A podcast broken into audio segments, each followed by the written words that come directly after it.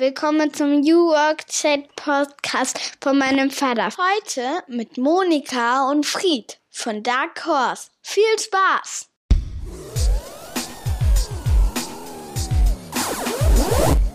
Sascha, 25, guten Morgen. Ja, guten Morgen, Domian. Hallo Sascha, um was geht's? Also ich habe halt angerufen, weil ich halt ähm, eine Anti-Arbeitshaltung habe, sag ich mal. Eine Anti-Arbeitshaltung? Ja, genau. Also ich halte halt gar nichts von. Du bist also faul, auf gut Deutsch gesagt. Ja, was heißt faul? Äh, Also der Ertrag, der mir halt alles das Arbeiten bringt, finde ich, ist halt zu wenig, um dafür zu arbeiten.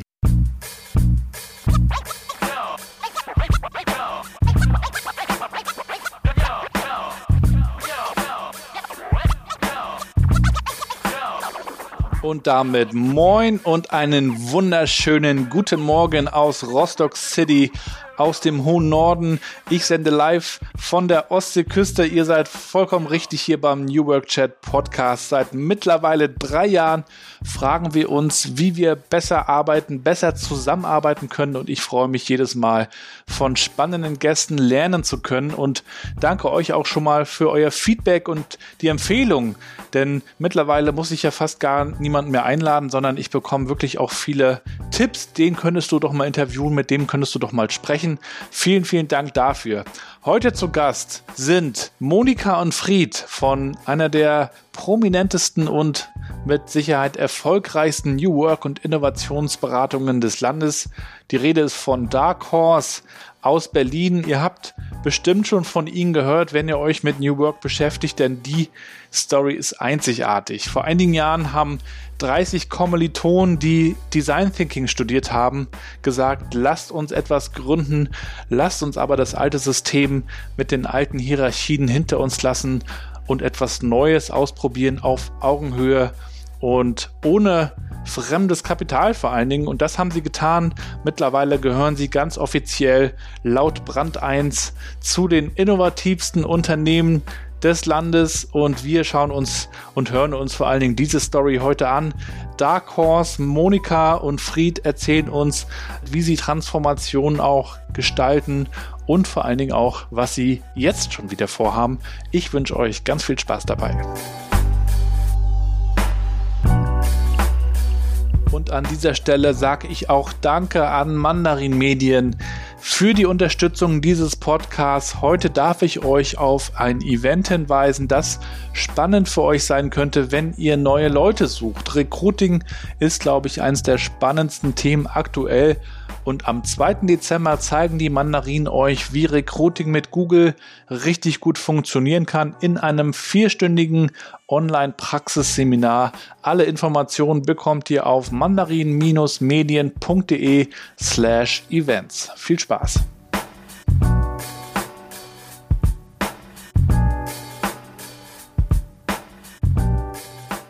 Ja, dann moin und willkommen zu einer neuen Folge meines Podcasts New Work Chat. Ich freue mich sehr, dass Monika und Fred heute zu Gast sind von Dark Horse aus Berlin. Schöne Grüße aus Rostock. Guten Morgen. Hallo zusammen. Wir haben gerade schon darüber gesprochen, wir sind ja alle Eltern und haben auch so diesen Daily Struggle, morgens erstmal die Kinder in die Spur zu schicken. Ich hoffe, ihr habt das heute schon gut bewältigen können. Im Rahmen des Üblichen, ganz gut. genau, ich äh, fange jetzt nicht an, die Geschichten hier auszupacken, aber ja, ähm, der Morgen war lang, sagen wir es mal so. Ich hatte da dagegen einen Luxusmorgen, denn bei uns ist heute noch frei. Gestern und heute ist bei uns äh, schulfrei und dann konnte ich in aller Ruhe aufstehen und das genießt man dann so ein bisschen wie am Wochenende fast, ne? Ich bin neidisch. Ja, das klingt toll. ja, wir wollen heute über Dark Horse sprechen, über euch, äh, aber auch über das, was ihr vorhabt. Ihr habt ja auch einiges äh, in der Planung und Umsetzung und wir wollen natürlich auch nochmal über das Thema New Work sprechen und auch vielleicht das ein oder andere Missverständnis, was damit verbunden ist. Wir starten aber natürlich mit euch beiden, würden euch gerne kennenlernen. Wie würdet ihr denn meiner achtjährigen Tochter Mathilde erklären, was ihr tut? Monika, du kannst ja mal starten. Ähm, genau. Ich habe ja selbst auch eine Tochter in einem ähnlichen Alter, die fragt das auch immer wieder. Ähm, da habe ich schon verschiedene Stories ausprobiert äh, oder verschiedene Ansätze, äh, das zu erklären. Ähm, ich würde sagen, wir helfen anderen Menschen und auch ein bisschen uns selbst, dass sie bei der Arbeit auf gute Ideen kommen, die ihnen selber, mit denen sie sich selber wohlfühlen und die anderen dann auch nützen. Fred, würdest du das auch so unterstreichen? Ich habe ja gelernt, dass ihr sehr viele unterschiedliche Themenfelder auch habt bei Dark Horse, ne? In der Tat. Ähm, aber um es einfach zu machen, äh, mein Sohn ist drei. Mhm. Ähm, ultra schwer, das sozusagen einem Dreijährigen zu erklären. Ähm, ich finde, ähm, das Thema Zukunft trifft es eigentlich ganz gut im Sinne von, wir helfen Organisationen, äh, ihre Zukunft oder ihre Zukünfte zu gestalten. Das glaube ich für einen Dreijährigen schon, schon zu viel, aber ich glaube im Grunde, zumindest einer Achtjährigen sagt da schon mal was im Groben. Mhm. Ja, und dann kommen wir natürlich auch zur zweiten Klassikerfrage, die ich meinen Gästen immer am Anfang stelle. Mit welchen fünf Hashtags würdet ihr euch denn beschreiben? Wir machen das vielleicht, weil ihr heute zwei Gäste seid, so, dass jeder sich mal drei Hashtags schnappt. Fried, möchtest du diesmal anfangen? Gerne. Ähm, ich fange an mit äh, Hashtag Innovation, Hashtag demutig. Mist. Ähm, und du hast bestimmt noch einen mehr. Und äh, Hashtag Papa. Magst du dazu ganz kurz was sagen? Zu deinen drei Hashtags? Äh, ja, demutig ist, glaube ich, eine, eine äh, Dark Horse-Erfindung, ein, ein äh, Wortungetüm aus demütig und aus mutig, was für uns immer in der Kombination ähm, eine Haltung benennt, die wir als Dark Horse gut finden und favorisieren. Demütig gegenüber dem, was da ist und was andere Menschen geschaffen haben, um den Status quo quasi zu entwickeln und mutig, das gleichzeitig auch wieder zu hinterfragen. Also eine wohlwollende, anerkennende Haltung, um trotzdem ähm, Dinge zu hinterfragen und anders zu machen und, und mutig ähm, auszuprobieren und zu experimentieren. Deswegen demutig. Mhm. Super, vielen Dank. Ja, Monika, bitteschön. Ja, dem Demutig schließe ich mich jetzt gleich mal an. Ähm, das hatte ich nämlich ja, äh, hatte, wollte ich auch sagen. Äh, genau, dann sage ich aber stattdessen neugierig, positiv oder ja vielleicht besser grundpositiv, also von der, von der Grundeinstellung her. Und ähm, Generalistin. Ja, ich folge euch, also jetzt nicht nur euch beiden, sondern Dark Horse auch schon seit einer ganzen Weile. Mir sind natürlich eure Bücher aufgefallen. Ich habe jetzt auch nochmal das Thank God It's Monday von euch bekommen. Vielen Dank dafür. Die anderen beiden habe ich schon gelesen. Das ist ja quasi das erste, was erschienen ist, glaube ich. Das lese ich jetzt dann als letztes. Äh, da ist ja auch so ein bisschen eure Story mit drin. Ähm, enthalten. Ihr seid ja oder seid ja 30 Gründer, die sich zusammengetan haben, um einen neuen Ansatz zu fahren.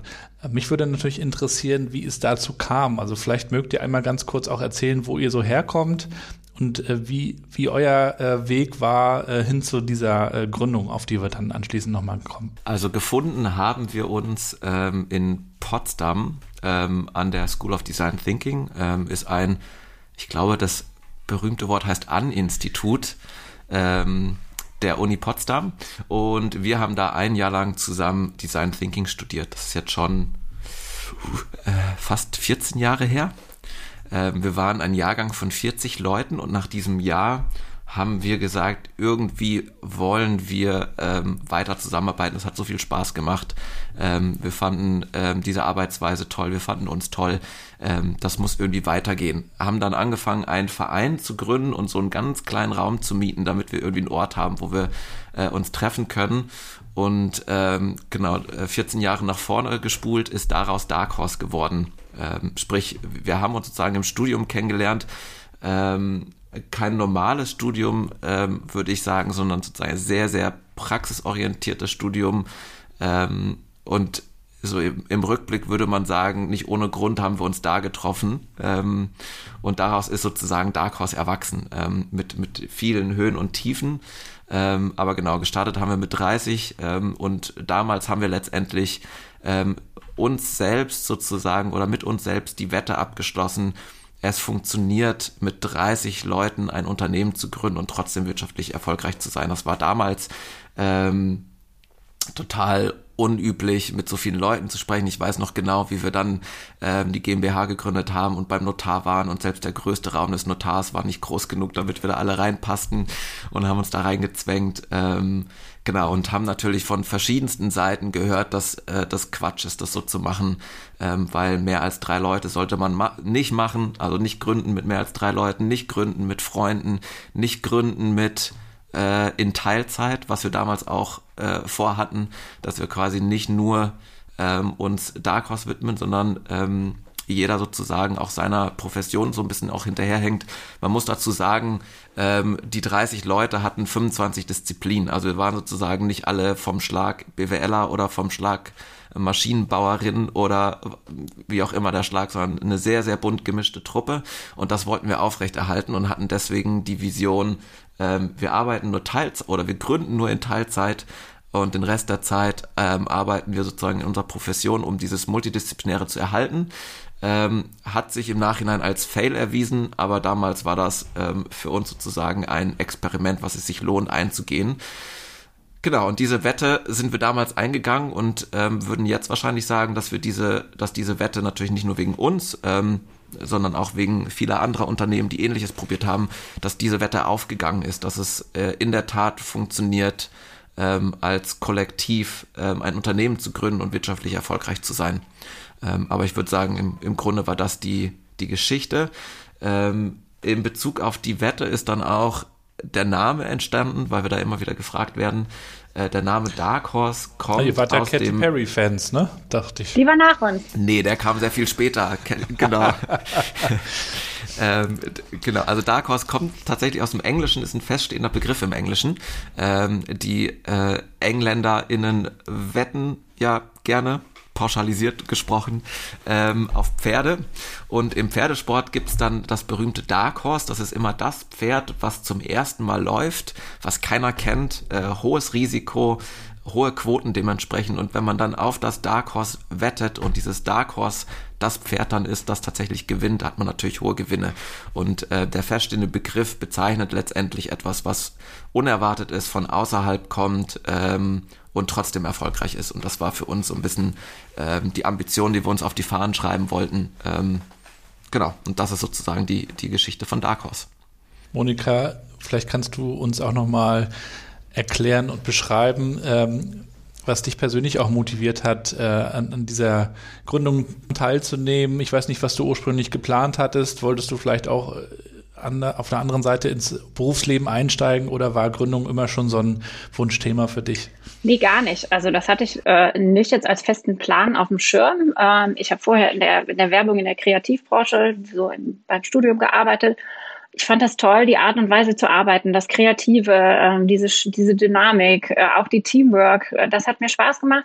Was ich nicht so toll war, fand, ähm, und das kennen ja viele Menschen, die vielleicht in diesem Bereich arbeiten oder zumindest einige oder manchen kommt das im Laufe ihres Berufslebens. Ich hatte da vielleicht das Glück, dass ich das von Anfang an nicht so toll fand der Aspekt, dass man Menschen Produkte oder auch Dienstleistungen verkauft, ähm, von denen man vielleicht selber gar nicht so überzeugt ist, von denen man vielleicht auch denkt, mh, die Menschen brauchen die jetzt auch gar nicht mal so dringend. Also sprich, dass man denen oder dass ich mitunter das Gefühl habe, wir jubeln denen da ganz schön Bullshit unter mit unserer Arbeit, die mir aber von der Art und Weise der Arbeit Spaß gemacht hat. Ähm, und dann habe ich eben ähm, die D-School, die School of Design Thinking, entdeckt und ursprünglich war tatsächlich, also was heißt Plan, aber ähm, ich und auch einige andere dachten, na, jetzt haben wir da hier ein Jahr lang durften wir Design Thinking lernen.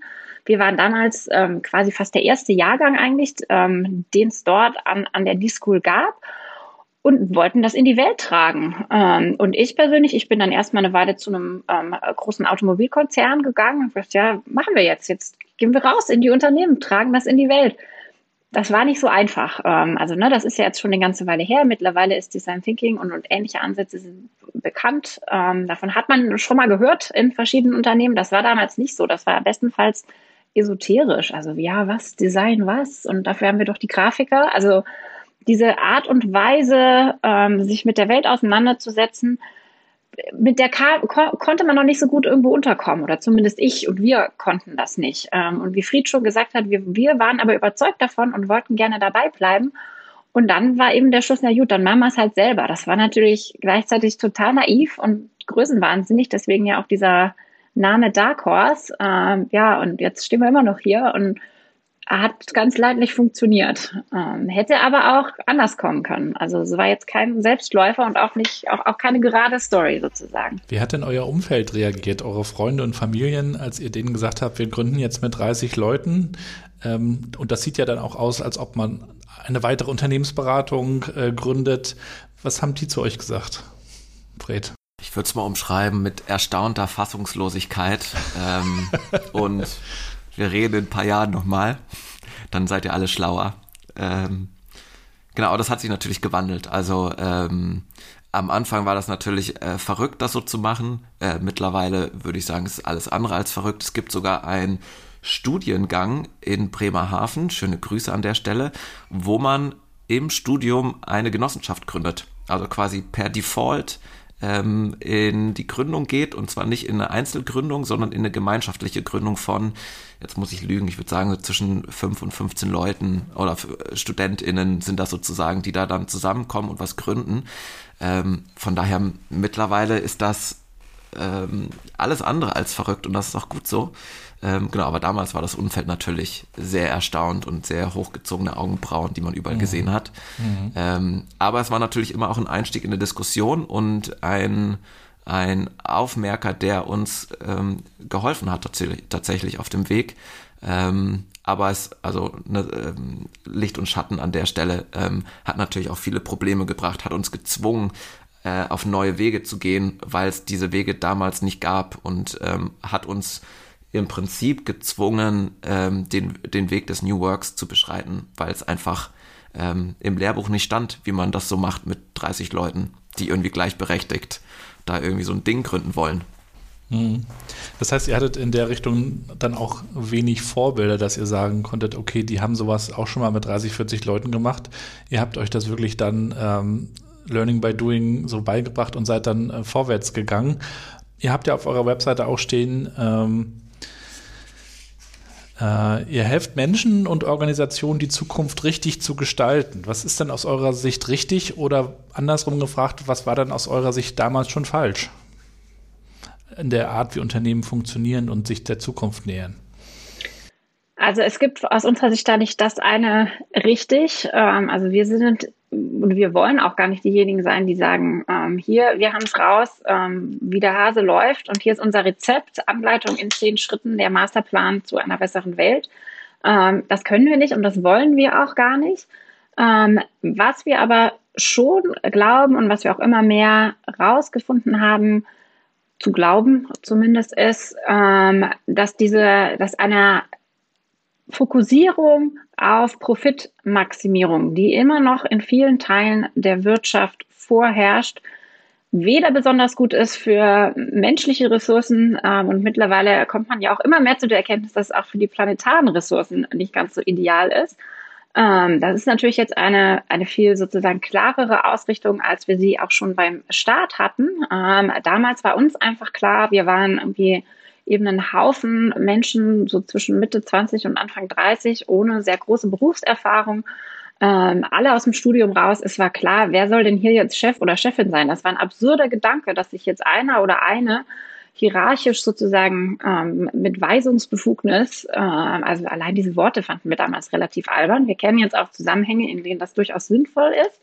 Ähm, also wir sind da jetzt nicht so, dass das niemals irgendwie einen Platz hat. Ähm, es gibt durchaus Zusammenhänge, wo das sinnvoll ist. Aber für uns damals war das ein Beispiel, das hat einfach, ähm, das hat für uns keinen Sinn ergeben. also haben wir mal angefangen, ohne Chef oder ohne Chefin loszuarbeiten. Und dafür gab es eben nicht ganz so viele Anhaltspunkte, zumindest nicht in der Wirtschaftswelt. Wir haben uns dann in anderen Bereichen umgeguckt und sind zum Beispiel bei Klöstern fündig geworden, die sich ähm, ja oft sehr strikt organisieren, damit schon seit Tausenden von Jahren in verschiedenen Religionen relativ erfolgreich sind, also als Struktur.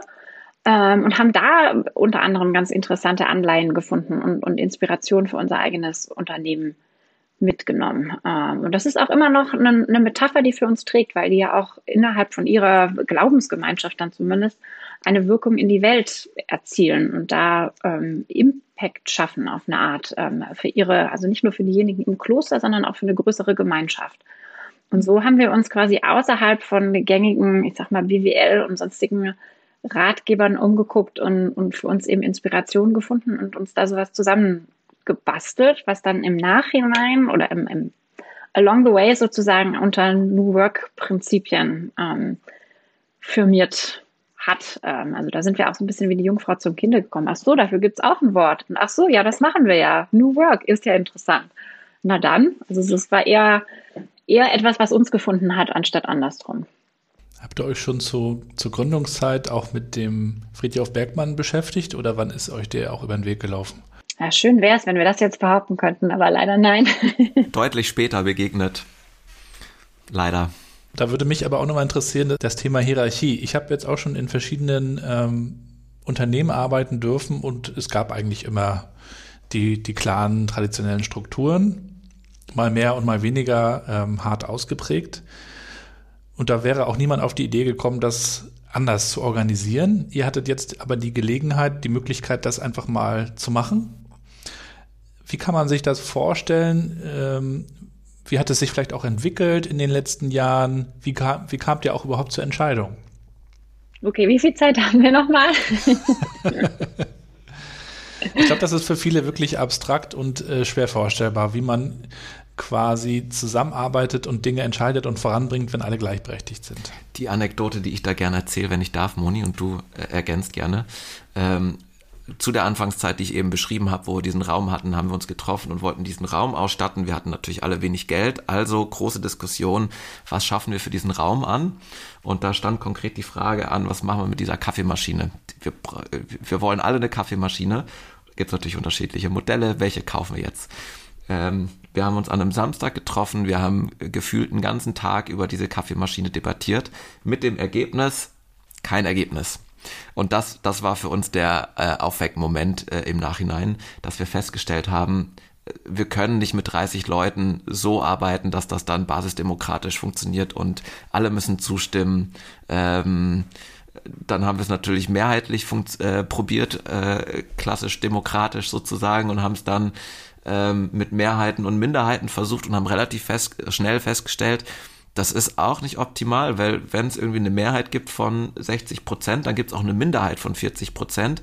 Ähm, und wenn die Minderheit dann sagt, na gut, wenn ihr die Kaffeemaschine kauft, könnt ihr schon machen, dann gehen wir halt woanders hin zum Kaffee trinken, dann ist auch keinem geholfen. Und so sind wir mehr oder weniger darauf gekommen, dass wir eigentlich einen, einen anderen Modus brauchen, Entscheidungen zu finden und sind da über Umwege auf die Soziokratie gestoßen damals, ähm, haben das mit externer, wir haben grundsätzlich viel externe Hilfe damals bekommen, auch heute noch ähm, aus meiner Sicht unglaublich wichtig ähm, und damals eben auch mit externer Hilfe ähm, versucht, soziokratisch abzustimmen. Und man kann sich das im Grunde vorstellen, ähm, dass die Abstimmung funktioniert wie im Zug eine Notbremse.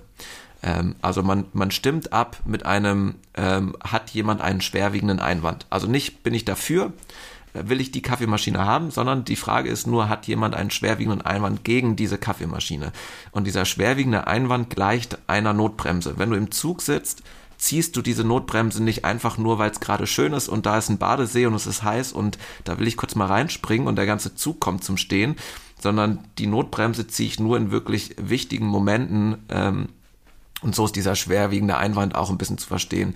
Ähm, es gibt mittlerweile von, ähm, äh, von Amazon und, und äh, dem berühmt-berüchtigten Jeff auch so einen Ausspruch, der dann sagt, disagree and commit.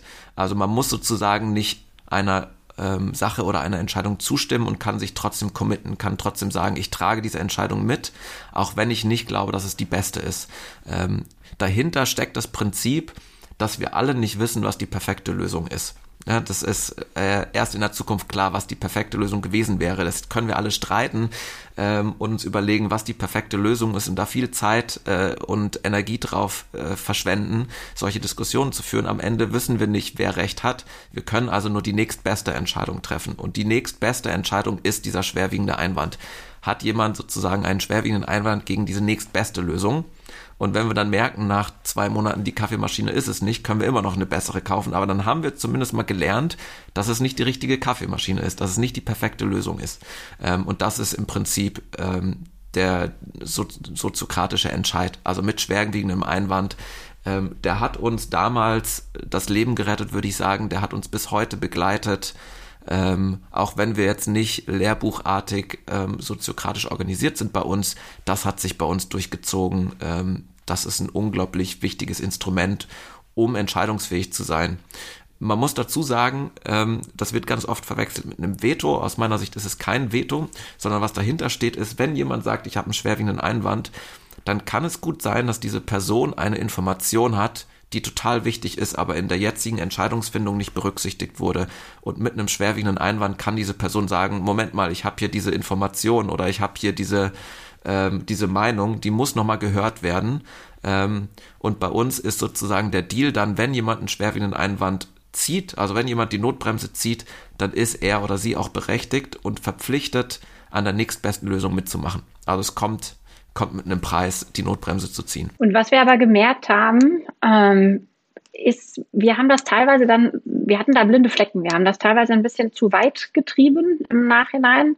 Ähm, also das hat für uns so gut funktioniert, dass wir das auf quasi fast jede Entscheidung angewendet haben. Also die Kaffeemaschine ist ja schon jetzt nicht ganz so ein strategisches Beispiel. Da, das haben, mit haben wir das gelernt. Aber wir haben das wirklich für sozusagen, sollen wir heute Nudeln oder, oder Reis essen? Das ist jetzt ein bisschen übertrieben, aber wir haben das wirklich sehr, sehr weit getrieben. Ähm, und haben dann im Laufe der Zeit gemerkt, mh, hm, okay, das passt auch nicht für alles ähm, und haben für uns selbst auch wieder gelernt, uns gegenseitig zu mandatieren ähm, und verstärkt auch in Rollen zu arbeiten, was aber auch was anderes ist als klassische Hierarchiestufen, weil das sehr viel fluider ist ähm, und, und wirklich sehr viel transparenter oder zumindest aus unserer Sicht, weil man sich wirklich ähm, ganz anders Aufträge erteilt und äh, Mandate auf Zeit vergibt. Und das ist etwas, was wir lernen mussten. Was wir auch gemerkt haben, war, als wir dann ähm, nach einigen Jahren neue Mitarbeiterinnen und Mitarbeiter dazu bekommen haben, ähm, also wir haben uns selbst für sehr ähm, egalitär gehalten in unserem Gründerinnenkreis, also alle auf Augenhöhe, ne, gemeinsam gegründet, ähm, dass das da alles sehr, dass wir alle sehr gleich waren. Ähm, das war auch aus vielerlei Perspektive so und der blinde Fleck war aber, ähm, dass es sowohl innerhalb von diesem Kreis als auch dann eben gegenüber den neuen MitarbeiterInnen durchaus Machtgefälle gab. Ähm, und das fiel uns lange schwer, das erstens zu sehen und das dann zweitens zu akzeptieren. Ähm, also das hat ganz schön doll an unserem Selbstbild äh, auch gerüttelt und eine Weile gebraucht, uns damit auseinanderzusetzen und dann auch ähm, hoffentlich gute Wege zu finden, damit umzugehen, auch im Sinne von unseren neuen Mitarbeitenden. Denen haben wir das quasi alles vor die Füße geworfen. Hier ist unser ähm, gleichwertiger Entscheidungsmodus. Jetzt mach mal mit. Also strukturell waren die sozusagen mit, mit uns GründerInnen auf ähm, auf einer Augenhöhe. Ähm, und das hat dann nicht funktioniert. Und dann waren alle so Handy in die Luft geworfen. Was ist denn jetzt los? Wieso klappt das denn nicht? Wieso hakt das denn hinten und vorne? Ähm, und der blinde Fleck war natürlich, dass es durchaus implizit und manchmal auch relativ explizite Machtgefälle dabei gab. Ähm, und damit mussten wir uns dann erstmal auseinandersetzen und hatten da auch eine Weile dran zu knabbern. Und der Weg ist auch noch nicht beendet. Also da, da gibt es auch noch, wahrscheinlich für immer, ähm, noch zu tun für uns. Und das Interessante daran, für uns ist da, dabei jetzt wieder die Wirkung, die das entfalten kann. Also wenn man sich mit diesem, ne, also New Work Needs Inner Work, das ist ja fast schon jetzt ein stehender Begriff äh, geworden. Ähm, ein tolles Buch von Bettina Rollo und Johanna Breitenbach, kann ich nur empfehlen, das zu lesen oder auch mal mit denen von den Vorträgen anzuhören. Ähm, also die innere Veränderung, die man als Mensch auch fast schon braucht, würde ich sagen, ähm, um so arbeiten zu können oder zumindest die Transparenz über innere Verhältnisse, also in jedem Individuum selbst, aber dann auch Strukturen, die sich dadurch ändern. Und dieses Zusammenspiel, da glauben wir, kann man eben total viel lernen bei der Arbeit, wo man ja den größten Teil seiner wachen Zeit verbringt oder zumindest viele von uns, wie das denn auch mit anderen Herausforderungen funktionieren könnte, so im gesellschaftlichen Umfeld, ähm, die man so vor sich hat. Also wir, wir glauben, dass man dadurch halt so eine Art, dass man so eine Art Trainingsfeld hat, wenn man sich ernsthaft mit New Work beschäftigt, wie man auch sowas, so andere komplexe Probleme angehen kann, ähm, indem man vielleicht nicht immer Recht hat oder darauf beharrt, Recht zu haben, nicht immer sozusagen das letzte Wort haben muss. Also jetzt, ne, das äh, kann ein tolles Trainingsfeld sein, aber man muss es dann eben auch ernster nehmen als das sprichwörtliche Bällebad, in dem alle herumtollen und sich ähm, fröhlich bei der Arbeit bewegen. Nur fürs Protokoll, wir haben auch einen Kicker. Klar. Genau. Also die Frage, wie organisieren wir uns, wie nähern wir uns Problemen, wie, wie lösen wir vielleicht Probleme? Ihr habt schon Soziokratie angesprochen. Es gibt ja auch noch weitere Modelle, Holokratie. Es gibt die, die klassische äh, Hierarchie. Du sagtest auch, Monika, dass es vielleicht auch nicht für jeden das Richtige wäre, so zu arbeiten, wie ihr das tut. Ihr habt jetzt schon mit wer weiß wie vielen Unternehmen gearbeitet in den letzten Jahren. Ähm, wie nähert ihr euch denn denen? Wie sprecht ihr mit denen? Wie entwickelt ihr vielleicht auch deren System? Ich habe auch in meinem Podcast schon viele Leute zu Gast gehabt, auch Startup-Gründer, die sich auch fragen, was für ein System wäre für sie das Richtige. Ähm, wie findet man da überhaupt das, das Richtige, den richtigen Weg? Also die große Sorge, die ja alle sofort haben, wenn sie Soziokratie und ähm, soziokratischen Entscheid hören, ist, oh Gott, das dauert ja ewig, bis man Entscheidungen trifft. Und in der Tat ist es so, wenn man vergleicht ein Chef oder eine Chefin, die entscheidet, die entscheidet natürlich deutlich schneller, als wenn man das mit so soziokratischen Runden macht. Aber aus meiner Sicht geht es ja nicht nur darum, schnell eine Entscheidung zu treffen, sondern die Entscheidung muss ja auch implementiert werden, die muss wirken, um eine wertvolle Entscheidung zu sein. Und wenn jetzt die Chefin oder der Chef das mal in fünf Sekunden entscheidet, aber die Mitarbeiterschaft findet das gar nicht so gut und fühlt sich nicht gehört und setzt es im Zweifel nicht um, dann ist diese Schnelligkeit in der Entscheidungsfindung nichts wert. Und das ist für mich sozusagen die, der soziokratische Entscheid, dadurch, dass man das partizipativ macht, natürlich situativ abhängig von, was ist gerade der richtige Entscheidungsmodus. Ähm, wie Moni schon gesagt hat, für, für uns ist äh, der soziokratische Entscheid nicht der eine wahre Weg, sondern es gibt einen bunten Blumenstrauß an Entscheidungsformen, ähm, die in unterschiedlichen Situationen Sinn machen können.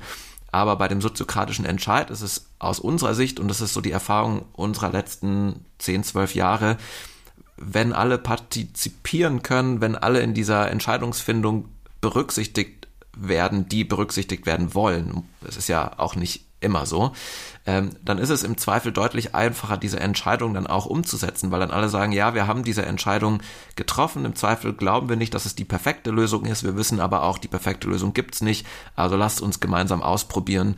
Ähm, und das ist dann im Endeffekt deutlich schneller eine Entscheidung umzusetzen, als wenn jemand in fünf Sekunden eine Entscheidung trifft, die dann nie umgesetzt wird. Und das ist ähm, für uns ein Augenöffner gewesen, ist dann oft sozusagen dann für, für Dritte, mit denen wir darüber diskutieren, auch ein Augenöffner, dass das im Zweifel eine Verbesserung sein kann.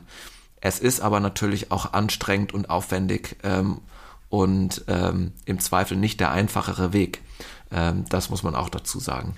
Für mich sind da auch immer das, das Stichwort demutig. Äh, wie gesagt, ein, ein neu kreiertes Wort, eine Mischung aus Demut und Mut ähm, ausschlaggebend. Also, dass wir eben nicht irgendwo reingehen ähm, und auch da kein Rezept haben und sagen, so, das wird jetzt gemacht und das ist der Weg ähm, hin zu New Work und zu ähm, ewiger Seligkeit.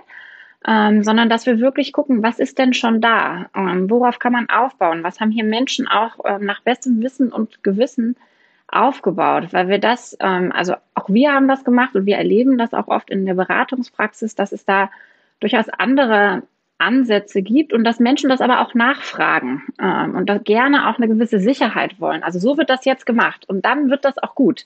Ähm, das haben wir nicht anzubieten. Ähm, das ist oft schwierig. Das ist oft auch schwierig, das zu verkaufen. Ähm, oder wenn es verkauft ist, am Ende kommt dann die Präsentation vor ähm, dem Vorstand zum Beispiel und dann wird doch wieder sehr viel Sicherheit und ein Plan und wie ist es denn jetzt nachgefragt? Ähm, aber das ist was, was wir eigentlich nicht anzubieten haben. Ähm, und wir suchen dann in Unternehmen oder in Organisationen Komplizen und Komplizinnen, also Menschen, die sich schon auf den Weg gemacht haben, die veränderungsbereit sind und versuchen dann mit denen ähm, in kleinen Schritten Experimente zu machen, Dinge anzustoßen, ähm, darüber zu reden gucken, was hängen bleibt, ähm, was auch auf Resonanz stößt außerhalb von, von deren ähm, kleinen Zirkel sozusagen ähm, und damit dann so eine Art ähm, Welle in Gang zu setzen. Also eher so einen, ja, eher der, der Pull-Faktor, also im Sinne von, dass andere Menschen in der Organisation das dann nachfragen, als dass ähm, wir aber sagen euch, äh, predigen von richtigen Ansätzen. Ihr sprecht ja mit großen Unternehmen, SAP, ich glaube Deutsche Bahn habt ihr auch auf eurer Seite aufgelistet. Und wenn ihr dann auch mit dem Top-Management sprecht, mit den Führungskräften, Entscheidungsträgern, die am Ende darüber auch entscheiden, ob es Budgets gibt für Workshops, für all das. Und angenommen, die sind dann auch skeptisch an der einen oder anderen Stelle. Wie entzündet ihr die? Wie macht ihr Appetit? Wie begeistert ihr die für neue Wege, neue Denkräume und für Transformation dann am Ende? Ich glaube, am Ende ist es immer ein ähm, Abwägen, wie viel Experimentierraum man sich zutraut. Als Unternehmen, als Führungskraft, als Dark Horse. Ähm, und da quasi einen, äh, einen Konsens zu finden und dann diesen Experimentierraum zu nutzen, um überraschende neue Erkenntnisse zu entwickeln und sich dann Schritt für Schritt voranzuarbeiten. Also ich glaube, die, so wie Moni gesagt hat, die Keule äh, bringt's nicht, das von oben äh, aufzuoktroyieren, das bringt's nicht, sondern man muss es miteinander entwickeln. Ähm, und oft ist es ja so, dass man äh, bestimmte Entscheidungen wirklich klein ausprobieren kann, wo es wenig zu verlieren gibt, wo es äh, ein kleines Risiko ist. Ähm, wir sprechen dann immer ähm, das wird man wahrscheinlich jetzt im Laufe des Podcasts hören. Wir sind große Fans dieser äh, Wettenmetapher. Wir sprechen von kleinen Wetten, von Small Bets. Also was ist sozusagen ein, ein kleines Experiment, was wir machen können, um herauszufinden, ob es funktioniert. Wir können jetzt hier ewig miteinander diskutieren und uns gegenseitig versuchen zu überzeugen. Am Ende wird es nicht funktionieren, weil jeder auf seinem Standpunkt beharrt und jeder wahrscheinlich ein Stück Wahrheit auch äh, in die Diskussion mit einbringt. Aber wenn wir es als Experiment mal ausprobieren und die Ergebnisse uns angucken, ähm, haben wir im Zweifel eine neue Diskussionsgrundlage, die äh, neutral ist, weil dann NutzerInnen zum Beispiel die Antwort geben und nicht mehr die Führungskraft äh, oder äh, das Dark Horse. Von daher äh, würde ich sagen, ist das ein Weg, der sich oft äh, bewährt hat, einfach mal klein anzufangen und zu gucken. Und aber dann auch, deswegen demutig, auch anzuerkennen, dass Führungskräfte nicht ohne weiteres gewillt sind, ein großes Risiko einzugehen. Und äh, das, das, da gibt es einen Grund für, das liegt im Zweifel gar nicht in dem Menschen selbst, ähm, sondern in der Struktur und hat vielleicht auch eine Berechtigung. Ähm, von daher, das sozusagen zu verhandeln und zu sagen, wo ist denn der sichere, ähm, das sichere Experimentierfeld, was können wir ausprobieren, um mit den Erkenntnissen den nächsten Schritt zu gehen, äh, ist aus meiner Sicht immer sehr äh, erfolgsversprechend. Und unser großer Vorteil oder, oder ein, ein, ein Einfallstor, was wir seither sehr gut nutzen konnten, war ja, dass wir nicht ähm, New Work als Selbstzweck sozusagen ähm, vermittelt oder eben auch verkauft haben, sondern immer ähm, über, über die Innovation vermittelt. Und das ist was, was total nachgefragt ist. Also Innovation will jeder und jede.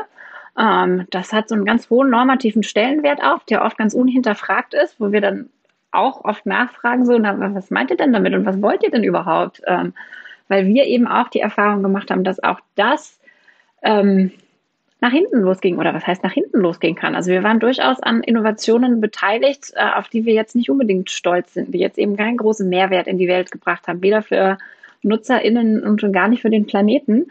Aber ähm, das ist eben etwas, woran speziell ManagerInnen ähm, oft sehr interessiert sind. Innovation. Das will man erstmal haben. Das öffnet erstmal Türen für Gespräche darüber, wie man denn dann da hinkommt. Ähm, oft fängt das dann mit einer ausgelagerten Einheit an. Ne? Da gibt es verschiedene Namen dafür, Labs und ähm, Accelerator etc. pp. Ähm, und die Herausforderung ist dann, das dann auch wieder an die, an die Mutterorganisation ähm, anzudocken ähm, und da Wege zu finden, wie das, und das ist für jede Organisation anders, ähm, wie das ineinander greifen kann und sich aber auch gegenseitig befruchtet, weil wir glauben, dass es durchaus auch noch einen Platz gibt sozusagen für die, ähm, für die Effizienz in der Organisation ähm, und für das einfach abarbeiten sozusagen. Ähm, auch das ist okay. Also das ist jetzt auch nicht so, dass man da jetzt alles, was da ist, irgendwie in die Tonne der Geschichte treten sollte oder muss. Ähm, aber das ist zumindest erstmal ein Türöffner oft, der Gespräche und Experimente ermöglicht. Das heftet man sich vielleicht auch gerne ans Revers. Schaut mal, was ich auf den Weg gebracht habe. Ich habe mir eine, eine, Agentur oder Beratung gesucht und mit der dies und jenes auf den Weg gebracht. Ähm, das sind ja auch Eitelkeiten, an die man da vielleicht so ein bisschen appellieren kann, um dann diesen guten äh, Prozess überhaupt in Gang zu bringen. Nun sieht man aber auch bei äh, LinkedIn und in den Medien, dass viele Unternehmen sich damit auch brüsten. Wir machen jetzt New Work, damit meinen sie dann Homeoffice und Remote das ist dann teilweise möglich. Habe ich gerade gestern wieder eine Stellenanzeige gesehen, Social Media Manager, Homeoffice teilweise möglich, in Klammern. Und damit, ähm, darauf sind sie dann irgendwie ganz stolz und viele denken dann offensichtlich auch, wir machen jetzt New Work. Ähm, wie, wie sieht dann euer Dialog mit den Unternehmen aus? Wie erklärt ihr denen, was was ihr darunter versteht. Hm. Also die Diskussion, die wir eigentlich führen, ist, ähm, was ist die Zukunft von New Work? Ähm, internes Schlagwort ist New Work 2.0. Ähm, für uns ist das, ähm, wenn überhaupt, der, der erste Anfang von New Work. Wir haben bei Dark Horse immer ähm, quasi diesen, diesen flotten Spruch, ähm, Money follows Happiness. Also wir glauben, dass die Zufriedenheit von Mitarbeiter und nicht das Glücklichsein, das ist, glaube ich, im Deutschen nochmal ähm, sehr zu differenzieren. Die Zufriedenheit von Mitarbeitenden führt am Ende dazu, dass man wirtschaftlich erfolgreicher ist, weil wir glauben, wenn jemand Lust hat auf das, was er macht, wenn er motiviert ist, wenn die Rahmenbedingungen stimmen, dann wird er auch einfach eine bessere Arbeit machen und das wird allen nutzen. Das war sozusagen die Wette, die wir auch bei Dark Horse ganz am Anfang äh, gesetzt haben, als wir mit 30 Leuten gegründet haben. Wir machen nicht dieses Unternehmen für die Gewinnmaximierung für das Geld, sondern wir machen dieses Unternehmen für uns. Wir bauen Unternehmen, was uns dient und nicht wir wollen diesem Unternehmen und dieser Struktur dienen. Und das, ähm, das war für uns ein, ein ganz wichtiger Wert, der nach wie vor gilt. Und dementsprechend ist Homeoffice dann auch etwas, was dem Menschen dienen soll, im Sinne von, man kann dann einfach besser arbeiten im Zweifel für bestimmte Tätigkeiten. Natürlich ist es sehr individuell, ob man das machen kann. Wenn drei Kinder um den Tisch rumflitzen, ist das vielleicht schwierig. Ähm, wenn im Büro drei Mitarbeitende um den Tisch flitzen, ist das vielleicht schwierig. Ähm, aber das, das kann man, glaube ich, individuell gut herausfinden, was für einen selbst eine gute Arbeitsumgebung ist. Und dann ist Homeoffice mit Sicherheit ein Teil, aber nicht der einzige Teil, ähm, um sozusagen für sich eine, eine gute Arbeitsumgebung zu schaffen. Aber Zentrum, das ist ja sozusagen auch das, wo wir herkommen, Nutzerzentrierung, ähm, der, der Mensch steht im Fokus und im Zentrum und New Work aus unserer Sicht hilft, ähm, eine bessere Arbeitsumgebung zu haben, in der man sich wohlfühlt, in der man als Mensch auch sein kann und nicht, dass man sozusagen in eine Rolle, in einen Anzug schlüpft, um um ein, äh, eine bestimmte Aufgabe und eine bestimmte Tätigkeit zu erfüllen. Und das ist für uns dann eigentlich New Work, also dieses ähm, Berghoff-Friedmann, der dann sagt, ähm, tue, was du wirklich, wirklich willst, ähm, ist für uns sozusagen dann schon ein, ein riesiger Schritt auf dem Weg, New Work in Unternehmen einzuführen. Und wir würden jetzt sagen, dass die neue Wette, ähm, es geht nicht nur darum zu tun, was man wirklich will, sondern auch zu fragen, woran arbeiten wir denn gerade? Dass das auch am Ende Teil von New Work ist. Also nicht nur dieses, wie arbeiten wir denn mit Homeoffice und mit ähm, hybriden Arbeitsformen, sondern woran arbeiten wir eigentlich? Weil Moni hat es schon öfters äh, erwähnt, wir haben planetare Grenzen, die wir massiv überschreiten. Es ist Teil der Zufriedenheit, sich zu überlegen, woran arbeite ich. Im Umkehrschluss könnte man auch sagen, es ist echt abstrus, wenn man quasi in seinem privaten Umfeld versucht, seinem Lebensstil anzupassen, um möglichst äh, klimaneutral oder äh, weniger klimaschädlich zu leben, geht dann aber einen Großteil seiner Wachzeit in die Arbeit und arbeitet an Geschäftsmodellen und an Produkten, die massiv klimaschädlich sind. Ähm, und das ist für uns sozusagen jetzt New Work 2.0, nicht mehr nur darauf zu fokussieren, wie wir arbeiten und das zu verbessern und da den Menschen in den Mittelpunkt zu stellen, sondern auch darauf zu fokussieren, woran wir arbeiten und das in den Mittelpunkt zu stellen, weil auch das stark korreliert mit der Zufriedenheit, zumindest ist das unsere sehr subjektive Erfahrung natürlich.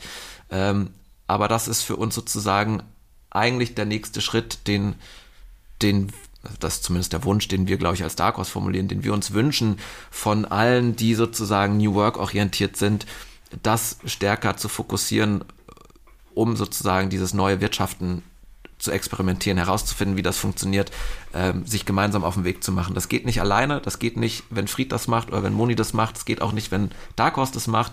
Ähm, das müssen viele machen und das ist so ein bisschen unser, unser Wunsch, dass wir uns da alle auf den Weg machen und herausfinden, so wie wir es herausgefunden haben mit New Work, ähm, und auch immer noch herausfinden, so sollten wir auch herausfinden, wie funktioniert das mit dem neuen Wirtschaften, wie funktioniert das mit, ähm, mit diesen neuen Nachhaltigkeitsprodukten, äh, wie funktioniert das mit ähm, all dem Gemeinwohl, was vielleicht stärker im Fokus sein sollte als der individuellen Gewinnmaximierung. Das ist so die große Diskussion und die große Wette, die wir uns jetzt als Dark Horse gesetzt haben, herausgekommen aus der strukturellen Krise und dem Selbsthinterfragen der letzten zwei Jahre, was wir bei Dark Horse hatten, ist das so die, genau, die neue Wette. Money follows Happiness follows Impact. Dazu kann man sich ja auch die Manifest nochmal anschauen, dass ihr auf eurer Webseite auch äh, runtergeschrieben habt. Und ihr arbeitet ja, wie ihr schon gesagt habt, auch in Netzwerken, habt auch das Shift Collective gemeinsam mit anderen gegründet. Monika, vielleicht kannst du auch darauf nochmal eingehen. Was ist das und was bezweckt ihr damit? Äh, das Shift Collective ist ein Zusammenschluss von ähm, Agenturen, Beratungen, kleinen ähm, Firmen, die alle eine, also sozusagen eine, eine ökonomische Heimat im Innovations-, im New Work-Bereich haben. Das heißt, klassischerweise würde man sagen, wir sind alle Konkurrenten. Ähm, wir bewegen uns auf dem gleichen Feld, ähm, können ähnliche Aufträge annehmen ähm, und machen einfach ähnliche Dinge. So, und jetzt haben wir aber gesagt, wir sehen uns nicht oder wir wollen uns nicht, zumindest nicht nur als diese KonkurrentInnen sehen, sondern wir schließen uns zusammen, weil wir hoffen, dass wir gemeinsam eben mehr erreichen können, weil wir eben gleiche oder ähnliche Ziele vertreten, nicht nur in der Art und Weise, also im Innovationsfeld und dass wir mit New Work arbeiten, sondern eben auch das, was Fried gerade gesagt hat, ähm, in diesem Impact-Bereich, also dass sich da in der Art und Weise, wie Wirtschaft funktioniert, auch gerne etwas ändern darf. Und da glauben wir eben, ähm, also nicht nur wir, sondern eben auch die anderen beteiligten Firmen am Shift Collective, dass man da gemeinsam mehr erreicht ähm, als alleine oder als alleinige Firma ähm, und haben uns da zusammengeschlossen und explorieren da jetzt gerade, ähm, wie, das, wie das funktionieren kann. Ähm, also auch dafür gibt es ja wenig hm. Blaupausen, ähm, wie das geht. Ähm, diese Co, Co wie, wie, heißt das? Co, Fried, weißt du das? Co, Co-Petition, genau, das war das englische Wort, genau. Also ähm, Kooperation trotz oder wegen Aber, oder äh, ihr mögt ähm, es offensichtlich auf dem weißen Blatt neue Dinge zu spinnen und zu gestalten und zu denken und auszuprobieren und habt auch wieder einiges Neues schon in der Pipeline und in Planung. Erzählt doch mal, was habt ihr euch so für die nächsten Monate vorgenommen? In, in diesem Zuge, was ich gerade erwähnt habe, mit diesem New Work 2.0, äh, neues Wirtschaften, äh, nicht nur auf das Wie gucken, sondern auch auf das Woran, ähm, haben wir mehr oder weniger per Zufall ähm, mit einer größeren Gewerkschaft zusammenarbeitet, schon seit zwei Jahren, und haben dann festgestellt, da gibt's ja interessant es oder sehr frappierende Ähnlichkeiten zu den Werten von New Work, was Arbeitnehmerschutz und, und äh, Beteiligung von, von Mitarbeitern etc. angeht. Diese Welten sind sich nur fundamental fremd. Ähm, und das fanden wir spannend und haben da sozusagen dann auch in äh, berühmt-berüchtigter Design Thinking Manier so ein bisschen exploriert, wie funktioniert das eigentlich mit der Mitbestimmung bei Startups, ähm, haben uns im Biotech-Feld ähm, ähm, getummelt. Und am Ende haben wir festgestellt, dass auch Gewerkschaften leiden können an dem berühmten Innovators Dilemma. Also aus einer, aus einem, ähm, aus einer Tradition heraus eine Zielgruppe zu haben, die auch da wieder demutig eine totale Berechtigung haben. Die machen großartige Arbeit. Äh, gleichzeitig werden sie als sehr starke Bremser wahrgenommen, ähm, vor allen Dingen auch im Startup-Bereich, ähm, obwohl sie ähnliche Werte vertreten, ähm, wie New Work das tun würde. Und New Work ist wiederum ein Begriff, wo es nicht diese Abwehrreaktion gibt bei Gründern und Gründerinnen. Und da haben wir so ein, so ein bisschen exploriert und sind am Ende dazu gekommen, dass es vielleicht nicht funktioniert in den bestehenden Systemen, ähm, etwas zu verändern, sondern dass es was Neues braucht. Äh, und deswegen ähm, haben vier Leute bei Dark Horse, unter anderem Moni und ich, ähm, mal wieder ein Experiment gestartet und wollen eine neue Gewerkschaft gründen. Ähm, der Name ist gerade noch in Iteration. Wir haben die ursprünglich mal, oder Arbeitstitel ist New Workschaft. Vielleicht wird es auch einfach nur die Klimagewerkschaft. Also die Frage, können wir eigentlich gewerkschaftliche Mittel nutzen oder hacken, um Klimaschutz und neue Geschäftsmodelle in Unternehmen zu tragen. Also das berühmte trojanische Pferd, ähm, dass Mitarbeitende nicht nur zu Hause ähm, auf äh, Vegetarismus umstellen und auf nachhaltige Mode umstellen, sondern dass sie diesen Hebel auch in die Unternehmen reintragen, indem sie sich in Klimagewerkschaften engagieren und daraus eine Wirkkraft entwickeln, um das eigene Unternehmen auch ein bisschen anzutreiben, sich schneller zu verändern, weil am Ende ist es ja so, die Unternehmen, die sich nicht verändern werden, die auf den alten fossilen Geschäftsmodellen ähm, beharren, werden am Ende keine Arbeitsplätze mehr bieten können. Das ist meine feste Überzeugung und dementsprechend ist es Arbeitnehmerschutz und ist es auch im Selbstinteresse, sich darum zu bemühen, dass Unternehmen sich verändern und transformieren. Und deswegen ist sozusagen jetzt die, das große Experiment, ob und wie das funktioniert, eine neue Gewerkschaft zu gründen, die den Fokus hat, Klimawandel und die Transformation von Geschäftsmodellen hin zu äh, sozioökologischen äh, Faktoren, das sozusagen viel stärker in den Blick zu nehmen und die Mittel, die wir haben, ähm, gewerkschaftlich und rechtlich, die zu nutzen, um auf der Schiene mal ein bisschen voranzukommen. Das sozusagen eins, eins der Experimente, was wir gerade durchführen. Moni, vielleicht willst du da auch nochmal deine Perspektive teilen zu.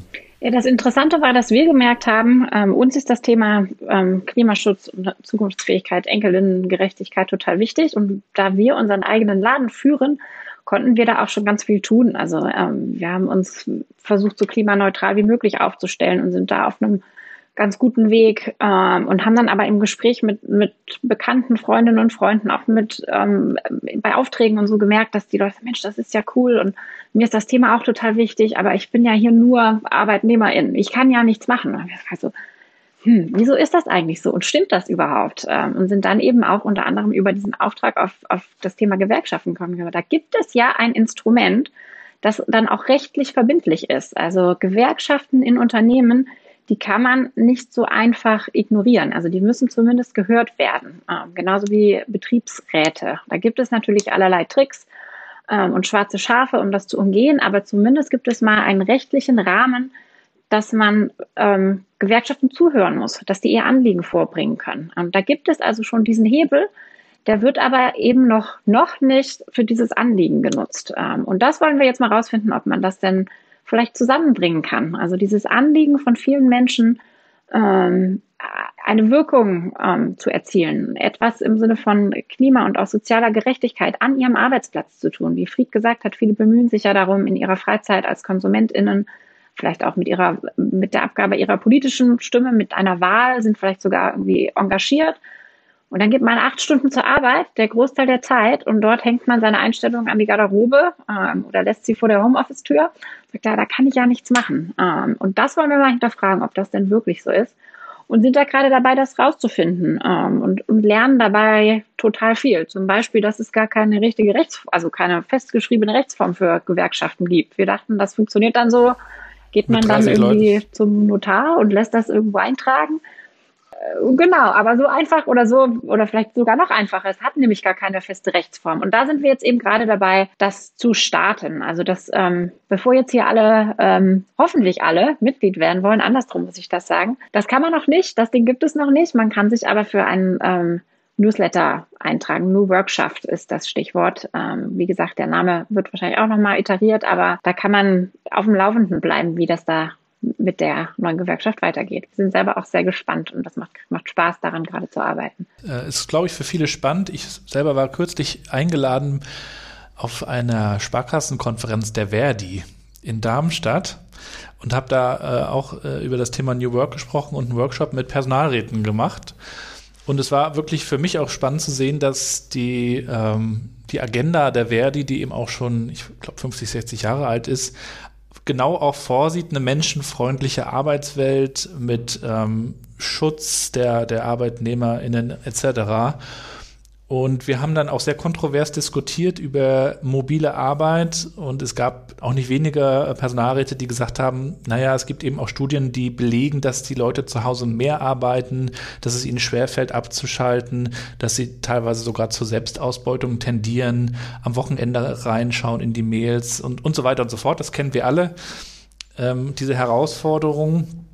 Und wir sind jetzt auch noch Familienmenschen, wir drei äh, kennen auch noch diese Herausforderungen, die damit auch noch zusammenhängen.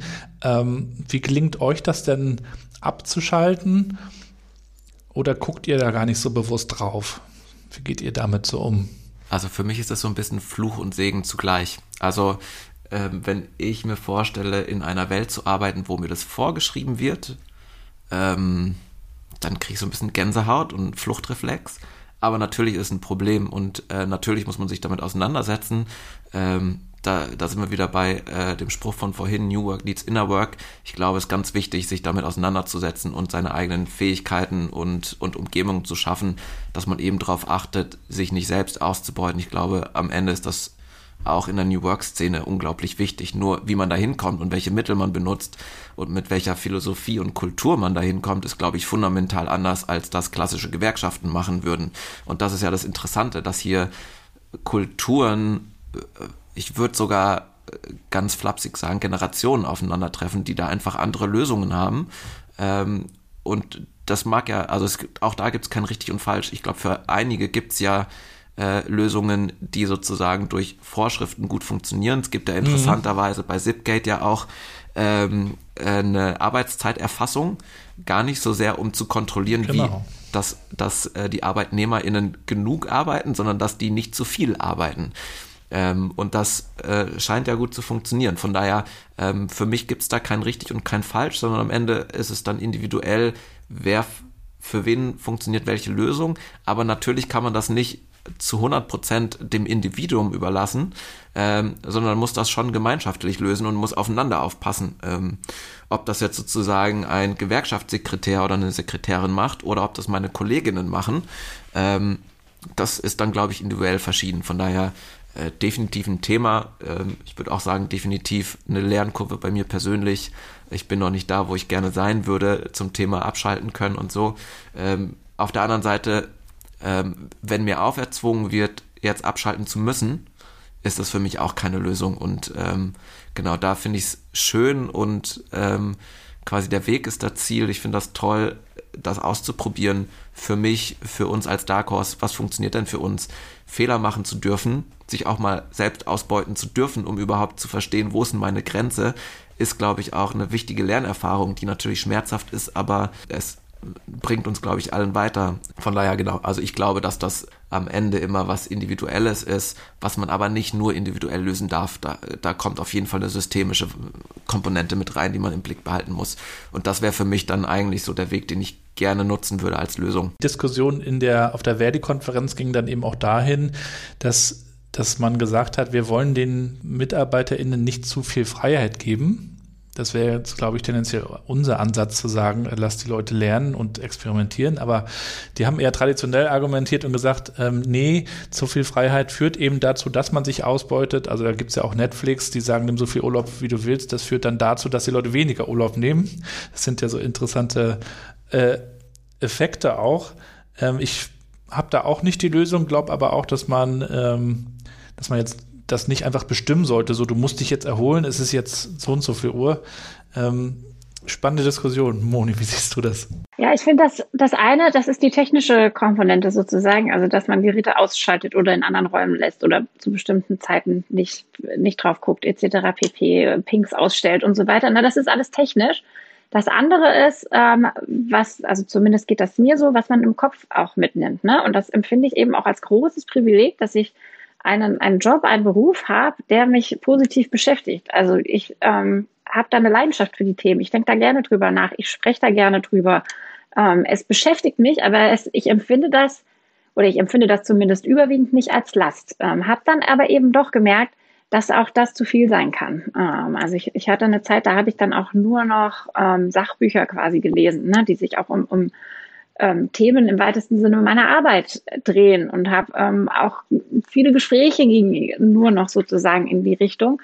Ähm, und da, vielleicht habe ich da dann auch wieder das Glück mit der, dass ich eben diese Generalistin bin ähm, und habe dann aber gemerkt, da fehlt jetzt irgendwas und habe dann, naja, so semi-bewusst eben auch wieder angefangen, mich mit in Anführungszeichen irrelevanten Dingen zu beschäftigen. Also um bei dem Beispiel zu bleiben, eben wieder fast nur oder viel, viel mehr Literatur auch zu lesen und, und als Audiobook zu hören. Also nicht mehr nur arbeitsrelevante Podcasts und Bücher und so, sondern wirklich einfach Dinge, die nicht, die erstmal gefühlt nichts damit zu tun haben. Oder ähm, ne, Sport zu treiben. Ähm, einfach so. Äh, das ist jetzt total platt. Also das ist jetzt überhaupt gar kein Geheimtipp oder so, aber ähm, tatsächlich war das für mich eben auch eine gewisse Art der Entscheidung zu sagen, ja, Mensch, das interessiert mich total.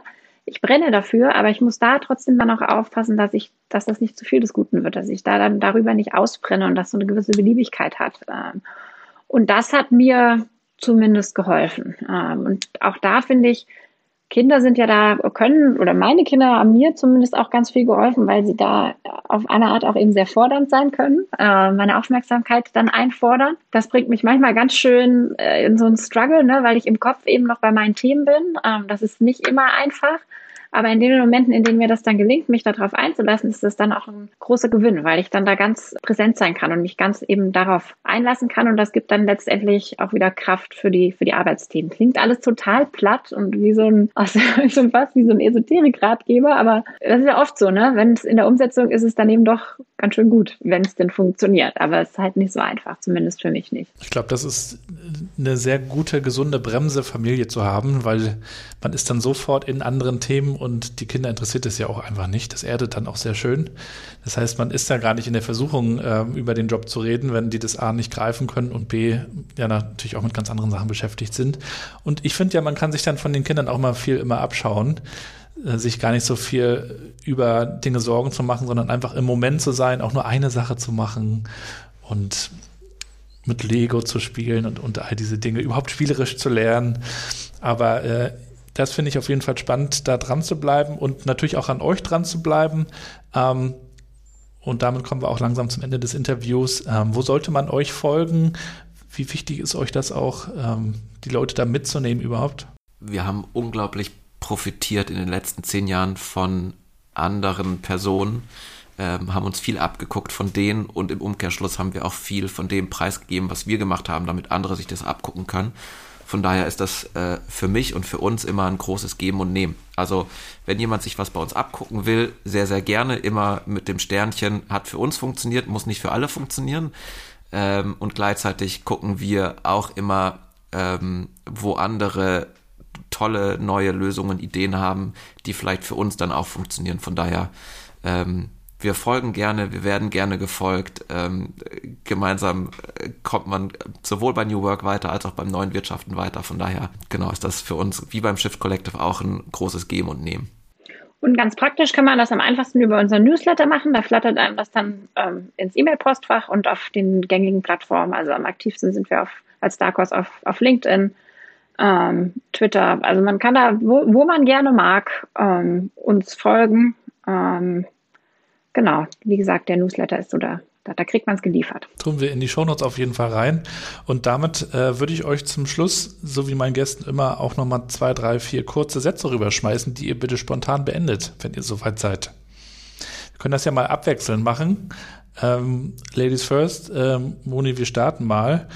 Ähm, ein Fail. Oh yeah aus den letzten Jahren Dark Horse? Oh je, da gibt es. Aus dem ich gelernt habe. ja, ist. ich wollte es gerade sagen, da gibt es so, so viele. Ähm, ich habe es vorher angedeutet, ähm, das lässt sich schwer in einen, einen Satz packen, in ähm, einen Satz zu beenden, aber ähm, das Thema Machtstrukturen, Machtgefälle, auf Augenhöhe arbeiten, ähm, das haben wir, oder das habe ich relativ voraussetzungslos ähm, als auch als normativen Wert sozusagen gesetzt in unserem Unternehmen bei Dark Horse und habe dann daraus gelernt, ähm, dass man auch dafür die Bedingungen und Möglichkeiten schaffen muss und dass das ähm, von allen Seiten ein großes Stück Arbeit ist. Ähm, also und da diese diese Ambiguität auszuhalten ähm, und diesen Weg sozusagen mitzugehen, das ist was, was ich daraus ganz, ganz doll gelernt habe. Also dass das, ähm, was man gerne erreichen möchte, dass man manchmal das eben nicht voraussetzen kann, sondern ähm, dafür darauf hinarbeiten muss. Klingt schrecklich nach einer schrecklichen Plattitüde, ne? Äh, Fried, vielleicht kannst du da noch, äh, kannst du das noch schlauer ergänzen. ich finde, du hast es sehr gut, äh, sehr gut gesagt. Ähm, ich glaube, sich auch da wieder sich bewusst zu werden, ähm, was haben wir denn für formelle wie informelle Strukturen. Bei uns gab es ja so gut wie keine formellen hierarchischen Strukturen, dafür aber informelle. Äh, auch das ist Fluch und Segen zugleich. Das ist nichts Schlechtes per se, das ist aber auch nichts nur Gutes per se. Und daraus zu finden, was, was schadet uns, was nützt uns, war eine sehr erhellende und wertvolle Diskussion in den letzten zwei Jahren, wo wir viel daraus gelernt haben als Dark Horse und auch als Einzelpersonen. Gut, dann machen wir den nächsten weiter. Fred, an dich. Wenn ich eine Sache ändern könnte, dann wäre das. Wir sind ja gerade in Zeiten äh, der COP26 ähm, und äh, in der ganzen äh, Klimastreikdiskussion. Ich glaube, die eine Sache, die ich ändern würde, ähm, wäre jetzt, ähm, ich, ich bin jetzt mal politisch, einen schönen CO2-Preis äh, ins Leben zu rufen. Das ist so, glaube ich, ein Instrument, was viel Wirkung entfalten kann. Ähm, mit dem Ziel, ähm, dass Unternehmen, die eh schon in die Richtung arbeiten, daraus endlich auch Vorteile generieren können. Momentan ist es, na, das ist ja die große Schwierigkeit in einem System, äh, etwas aufzubauen, was eigentlich ein anderes System bräuchte und äh, diese Ambiguität und diese kognitiven Dissonanzen irgendwie stehen zu lassen, nicht die Hoffnung zu verlieren und trotzdem irgendwie seinen eigenen Weg zu gehen und da irgendwie Unterstützung für all die zu haben, die sich auf den Weg gemacht haben, fände ich toll und dementsprechend wäre die simplistische Antwort CO2-Preis hilft hoffentlich mhm. vielen. New Work needs inner work bedeutet, dass man Dinge auch nicht mehr macht. Was ist eine Sache, die du nicht mehr machst? Also eine, eine der großen Erkenntnisse für mich war sozusagen in den letzten zwei Jahren ähm, nicht mehr zu 100 Prozent ähm, mich in den Dark-Strukturen wiederfinden zu müssen. Also auch zu verzichten auf 10, 20 Prozent individuelle Passung mit der Erkenntnis, dass mir das am Ende mehr bringt, weil das sozusagen äh, gemeinschaftlich viel mehr Gewinn erzeugt ähm, und, und Mehrwert erzeugt, als wenn ich quasi überall versuche, ähm, meine 100% zu sehen. Das fängt an bei Parteiprogrammen. Natürlich gibt's kein Programm, wo wir alle zu 100% sagen, so würde ich's machen.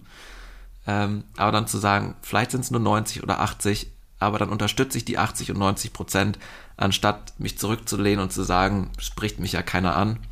Ähm, also diese 100 Prozent immer einzufordern und ähm, ähm, und, und dann Recht irgendwie zu fühlen, ähm, das, das habe ich aufgegeben in den letzten zwei Jahren und das fand ich befreiend und ähm, im Umkehrschluss ist es für mich sozusagen kein Verzicht, sondern ist es letztendlich ein Beitrag, den man leistet gegenüber einer größeren Gruppe oder einem größeren Sinn. Äh, jetzt wird es auch wieder esoterisch bei mir, äh, aber das ist tatsächlich, ähm, das war eine große Lernerfahrung, dass äh, das ähm, viel mehr bringt, als dass einem das persönlich irgendwie wehtun würde. Jetzt auf Dark Horse bezogen erstmal, das war tatsächlich eine sehr konkrete Erfahrung. Ähm, ja. Moni, ich hoffe, ich habe dir Zeit gekauft. Äh, total. Ähm, ich habe, ähm, oder was ich nicht mehr mache, ist, äh, alles wissen zu wollen und bei vielem dabei sein zu wollen. Also auch da wieder, das ist vielleicht auch einfach ein Persönlichkeitsding. Ich habe es jetzt schon ein paar Mal erwähnt, aber das war für mich ein großer und ähm, persönlich wichtiger Prozess, ne? also im eigenen Unternehmen und es passieren so viele tolle Dinge. Ähm, Kolleginnen und Kollegen machen tolle Sachen. Ähm, ich ich fühle mich davon immer sehr, sehr inspiriert ähm, und bin da einfach gerne dabei sozusagen. Habe aber gemerkt, dass das sowohl auf individueller Ebene zu einer Überforderung kommen kann und was aber viel wichtiger ist, dass ich da so mega der Roadblock teilweise war, ne? weil ich da irgendwie so einen halben kleinen Finger vielleicht noch dabei hatte, vielleicht manchmal auch die ganze Hand, aber ähm, auch eine Binsenweisheit, dass man auch das Generalistin sein nicht zu weit ähm, oder dass ich das eben nicht zu weit streuen soll, auch wenn das mir wahnsinnig schwer fällt, weil ich das einfach wahnsinnig spannend finde, ähm, was da an so vielen Ecken und Enden passiert. Aber ähm, das ist auch kein abgeschlossener Lernprozess, aber ich habe gelernt, mich besser rauszuhalten. Hoffe ich zumindest. Das können vielleicht die Kollegen dann auch ähm, entweder belegen, also entweder bestätigen oder eben auch nicht. Dann gerne Feedback an mich, dass ich da weiter dran bleibe. Und letzter Satz an euch zwei, vielleicht ganz kurz. Ein Buch, das ihr empfehlen könnt, ist. Ähm, ja, jetzt habe ich ja gerade gesagt, dass ich ähm, nicht mehr so viele ähm, Sachbücher lese, ne? oder dass ich das zumindest in letzter Zeit ähm, versucht habe, nicht mehr so viel davon zu lesen. Aber eins, das ich tatsächlich total spannend fand und was mir auch viel, viele Insights oder viele, viele Augen geöffnet hat, und das ist ein bisschen nerdy vielleicht, das ist von dem Soziologen Andreas Reckwitz, die Gesellschaft der Singularitäten. Ähm, da geht es um den Strukturwandel, der gerade, oder es ist so eine Art ähm, Beobachtung unserer Jetztzeit oder seit den 1970er Jahren eigentlich. Ähm, und ich habe mich da an vielen Stellen irgendwas zwischen wiedererkannt und ertappt gefühlt. Also als, als eine Angehörige der neuen urbanen Mittelschicht, wo man ähm, sich kulturell, sehr viel kulturelles Kapital, über viel kulturelles Kapital verfügt. Also das heißt, dass man da eben ähm, in sowas wie, wenn man in Podcasts eingeladen wird und da über sich reden darf, ähm, also eine bestimmte tonangebende Richtung hat oder haben darf und das durchaus eben auch etwas ist, wo, woraus man Wert schöpfen kann auf eine andere Art als eine vielleicht traditionellere Mittelschicht. Und damit habe ich mich in letzter Zeit immer wieder beschäftigt, was daraus auch erwachsen kann. Ähm, weil das ist von Reckwitz erstmal vor allem eine Beobachtung der Zeit.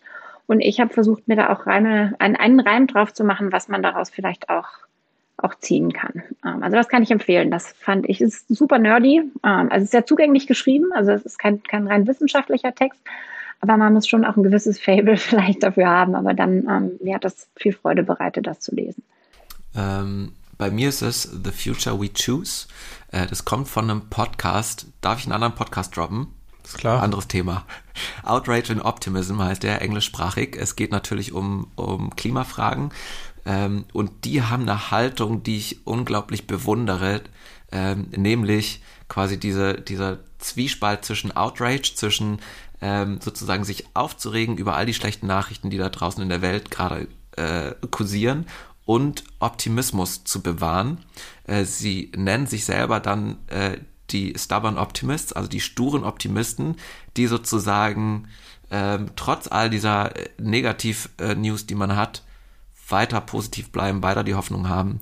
Äh, sie stellen am Ende, ähnlich wie du, auch immer die Frage, auf welchem Spektrum ist man zwischen Outrage und Optimism, kommen immer tolle Antworten raus. Und die haben eben dieses Buch geschrieben, The Future We Choose, ähm, fand ich sehr erhellend, hat auch viel nochmal zum Thema Haltung und so weiter äh, gebracht. Ist gar nicht so lang, ähm, ist sehr gut strukturiert, muss man nicht von Anfang bis Ende lesen, sondern kann immer zwischendrin mal so ein Kapitel lesen. Ähm, genau, finde ich, finde ich äh, klasse. Genauso wie der Podcast auch ähm, super. Da muss ich gleich an Wolf Lotter denken, von der Band 1, der neulich in einem Podcast meinte, Anger is an energy. Das hat ja auch immer viel mit Energie und mit ich will jetzt was verändern zu tun, wenn man äh, wütend ist oder outrageous. Herzlichen Dank an euch beide, dass ihr mal geteilt habt, äh, warum ihr die Dinge tut, wie ihr die Dinge tut, uns einen Einblick gegeben habt in Dark Horse, in euer Schaffen. Äh, euch weiterhin natürlich viel Erfolg und natürlich auch viel Gesundheit. Danke gleichfalls. Das wünsche ich auch. Gerade in heutigen Zeiten. Wir werden es verfolgen. Es steht bestimmt noch einiges an, ob es jetzt die New Workschaft ist oder auch Dark Horse selber. Und tun natürlich alles in die Shownotes. Insofern checkt das mal aus und euch beiden alles Gute und hoffentlich dann bis bald. Steht natürlich auch noch ein Besuch von mir bei euch im Unbedingt. Dark Horse Headquarter aus. Unbedingt. Vielen Dank für die Einladung, Gabriel. Ich danke Vielen euch. Dank. Macht's gut. Ciao. Tschüss. Bis bald. Ciao. Ja, und so schnell kann es dann wieder zu Ende sein. Ich danke euch fürs Zuhören. Heute mit Dark Horse, Monika und Fried. Wie immer alle Informationen in den Shownotes. Gerne raufklicken und folgen. Es lohnt sich. Ich finde, die haben eine der spannendsten Marken aufgebaut und wirbeln da mächtig Staub auf. Also folgt den schwarzen Pferden. Und wenn ihr mögt, folgt natürlich auch dem New Work Chat Podcast. Wir sind bei LinkedIn mit einer Seite vertreten seit einer Weile. Also einfach mal eingeben auf LinkedIn New Work Chat und keine Updates mehr verpassen. Dort bekommt ihr auch schon Ankündigungen, wer wird in der nächsten Woche dabei sein. Es gibt weitere Bilder, Behind-the-Scenes-Material sozusagen und auch ein paar spannende Rückblicke. Das solltet ihr tun und wenn ihr das Ganze unterstützen wollt, dann freue ich mich auch über Bewertungen, zum Beispiel bei Apple Podcasts oder wenn ihr den Podcast teilt, wenn ihr mir aber auch euer Feedback schreibt. Das freut mich und das hilft mir auch weiter, denn es geht ja auch immer darum, neue Ideen, Inspirationen zu finden, neue Gäste einzuladen, neue Themen mal anzusprechen. Ich habe da auf jeden Fall noch ein paar Dinge in der Pipeline sozusagen, bin aber auch gespannt, womit ihr noch um die Ecke kommt. Ich hoffe auf jeden Fall, euch macht es genauso viel Spaß wie mir. Wir gehen so ganz allmählich auf das Jahresende zu, aber werden keine Pause machen, denn ich wüsste jetzt gar nicht genau, warum wir eine Winterpause brauchen. Es gibt noch so viele spannende Leute, die ausgefragt und ausgequetscht werden müssen. Zwei, drei Folgen sind auch schon wieder aufgenommen. Das macht großen Spaß. Insofern kann ich euch auch nur empfehlen, äh, euch mal mit dem Thema Podcast zu beschäftigen. Vielleicht ist das ja sogar etwas, das ihr mal selber ausprobieren wollt. Wenn ihr dabei Unterstützung braucht, kommt gerne auf mich zu. Wir helfen euch auch bei der Konzeption oder auch bei der Umsetzung von Podcasting, ob das jetzt ein Unternehmen ist, das nach außen senden möchte oder auch einen Podcast für die interne Kommunikation. Auch das ist ja sicherlich ein spannendes Format. Also wenn wir euch da unterstützen können, sagt gern Bescheid. Ansonsten verpasst nicht die Eisbade-Sessions in Rostock oder auch Hamburg. Ihr habt es mitbekommen, die Eisbademeisters sind wieder von der Kette. Wir gehen jeden Freitag um 15.30 Uhr ab nächster Woche in Rostock-Warnemünde baden und sammeln Spenden für den guten Zweck, nämlich für den Obdachlosenhilfeverein Rostock. Ihr könnt uns unterstützen, wenn ihr uns auf unserer Better Place Seite besucht. Better Place ist ja unser Partner auch in dieser Saison. Schöne Grüße und vielen Dank auch nochmal an dieser Stelle. Und ich kann euch jetzt schon mal spoilern, dass der Björn Lampe, Vorstand von Better Place, demnächst auch hier zu Gast im New Work Chat Podcast sein wird. Also sinnvolle Arbeit durch und durch. Unterstützt, wenn ihr mögt, auch unsere ehrenamtliche Arbeit der Eisbademeisters. Ich danke euch, wünsche euch alles Gute, bleibt gesund und bleibt connected.